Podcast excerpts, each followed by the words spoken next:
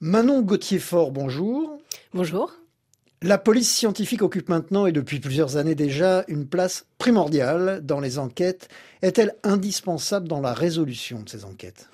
La police scientifique, en effet, est de plus en plus indispensable dans la résolution des enquêtes, car elle traque absolument euh, tous les indices euh, qui sont présents sur une scène de crime. Elle est même d'ailleurs depuis 1995 euh, appelée sur les scènes de petite et de moyenne délinquance. C'est-à-dire que maintenant, même quand un cambriolage est commis, on fait appel à elle. Elle est à même de traiter tout un panel euh, de preuves et d'indices retrouvés sur les différentes scènes. Alors qu'est-ce qu'il peut y avoir comme preuves qu'on peut retrouver sur une petite scène de crime ou de délit? Alors sur les scènes de délit, les policiers scientifiques vont surtout s'intéresser aux traces d'ailleurs euh, digitales laissées éventuellement sur les scènes, qu'on appelle dans le jargon les traces euh, papillaires, c'est le vrai terme à utiliser.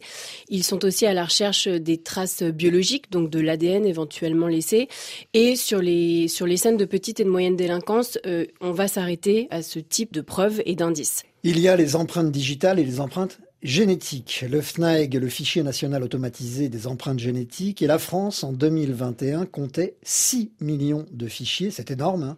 un Français sur 10 à peu près. Comment on peut l'expliquer? On peut l'expliquer parce que contrairement euh, au FED, donc le fichier automatisé des empreintes digitales, quand on est enregistré au, FNEG, on y reste pendant donc 40 euh, ans. Et le, FNEG, il a été créé en 1998 après l'affaire Guy Georges, et du coup de 1998 à aujourd'hui 2022, eh bien euh, plusieurs années évidemment se sont écoulées. Et encore une fois, une fois qu'on y est, la plupart du temps, tout ça est évidemment régi par le code de procédure pénale, mais on, on y reste quoi. Ce fichier génétique est utile, très utile même, puisque grâce à lui, 365 000 rapprochements entre des traces et des individus ont pu être faits depuis qu'il existe. On laisse très rapidement euh, une empreinte génétique. Hein. Dès qu'on touche quelque chose, en fait, euh, on laisse de l'ADN. Du coup, cet ADN est prélevé.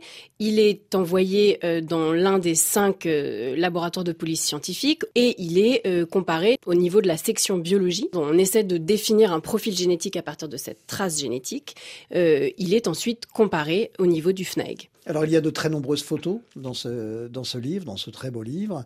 Est-ce qu'il y a des portraits, des policiers qui vous ont peut-être plus marqué que d'autres avec des anecdotes? Il y a peut-être le portrait d'un policier scientifique, technicien, qui travaille à la balistique. Il adore son métier, c'est vraiment une passion, et lui, il me, disait même qu'il pourrait venir en fait 7 jours sur 7 au boulot, quoi, parce que c'est vraiment. Mais tous ceux que j'ai rencontrés, hein, c'est une passion. Je pense qu'il faut de toute façon euh, être passionné par ce qu'on fait, parce que c'est évidemment euh, aussi des métiers pendant lesquels on est confronté à une grande violence. Enfin, tous ces gens-là, ceux qui travaillent notamment à, la section biologie aussi, euh, doivent analyser parfois des choses très dures et sont confrontés euh, à, des, à des événements très violents. Donc encore une fois, oui, tous les gens qu'on a rencontrés sont des passionnés. Alors les techniques évoluent. Hein, vous consacrez une partie de votre livre à l'odorologie, des techniques plutôt méconnues. Ça consiste en quoi et ça sert à quoi? L'odorologie, en l'occurrence, moi, c'est vrai que ça m'a assez épaté. Euh, ça consiste à prélever euh, les odeurs. Là, par exemple, on va être assis euh, quelques minutes, à peu près 15 minutes, et ben, on pourrait prélever notre odeur, l'odeur qu'on a laissée sur le siège. Cette odeur est donc prélevée, euh, mise dans un bocal et, stockée dans ce qu'on appelle l'odorologie, où il y a des milliers d'odeurs. Et ce sont des chiens qui ensuite vont comparer cette odeur à celle de c'est quelque chose qu'on ne fait pas tout de suite. L'odorologie, on attend de le faire un peu en, dernier recours parce qu'on n'a pas mille chances de comparaison.